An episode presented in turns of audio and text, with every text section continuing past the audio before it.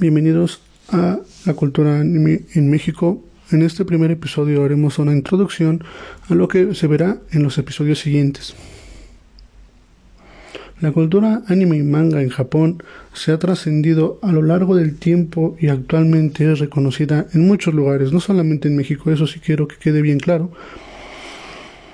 Sin embargo, aquí en México ha llegado a ser un boom muy, especial, muy esperado, porque son nuevas formas de ver, nuevas formas de valores, nuevas formas culturales de la juventud, identidad social y aquello que pueda conocer y atraer otras personas. Muy bien sabemos que esto eh, ha logrado trascender de una forma distinta, ha logrado verse de una forma muy distinta a lo que es actualmente en Japón. Muchos deben de saber, y los que no sepan, la cultura anime, manga y todo relacionado hacia ese tema es proveniente del país nipón. Sin embargo, gracias al Internet, al boom de las nuevas tecnologías, se ha conocido un poco más de esta nueva forma de ver y se ha expandido hacia otros países. Actualmente en México se ha formado una gran, gran identidad sobre lo que es ser una persona de este tribu social, Nuevamente lo recalcamos, en México ya existía, sin embargo, en este año, en estos años, mejor dicho, ha sido un boom muy distinto a lo que actualmente conocíamos, ¿no? Actualmente se llegan a tener seminarios, pláticas, e vivos, los youtubers actualmente llamados influencers, que van expandiendo una forma de ver la cultura anime y manga en Japón, aquí en tanto en sus países como en México y muchos lugares más.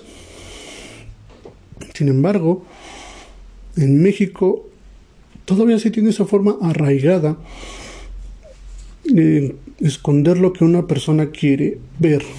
refiriéndome a esta forma de ves anime, eres una persona infantil que actualmente ya tienes entre edad de 25 30 años, aquellos que comenzamos a ver anime desde los años 90, 80 y vamos generando por esa edad, ¿no?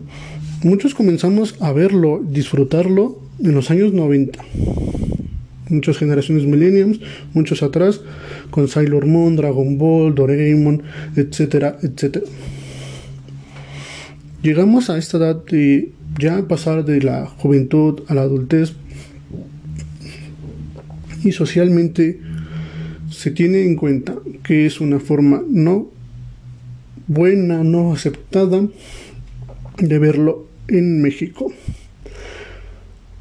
No diré que todo, pero en la Ciudad de México se llega a pensar que es una tribu no necesaria, que es, no, una tribu que es una tribu más de lo que ya conocemos que era antes, como los emos, los arquetos, los pachucos, distintas formas. Actualmente la Ciudad de México es un encuentro social lleno de culturas. El punto de reunión de una persona que es amante del anime y el manga se encuentra aquí en la Ciudad de México, en la Friki Plaza, como bien lo conocemos muchos de nosotros o otras personas amantes de la tecnología. ¿Qué nos, nos diferencia de otras, de otras culturas distintas? Vemos, escuchamos, leemos cosas distintas a lo que es bien conocido como lo estándar, como lo que muchos desean que veamos. Películas de Hollywood, películas de otros lados, series, animaciones, bla, bla, bla. También se tienen muchos mitos, mitos distintos que van catalogando o categorizando a lo que actualmente se conoce, ¿no? Aunque muchas veces se vea en broma, en meme o en distintas formas, tú vas explicando, vas notando que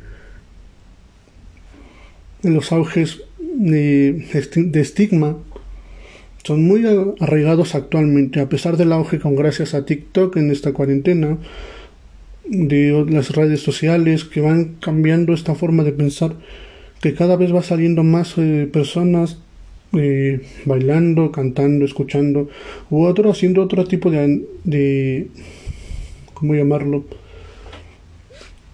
De encuentro hacia el anime.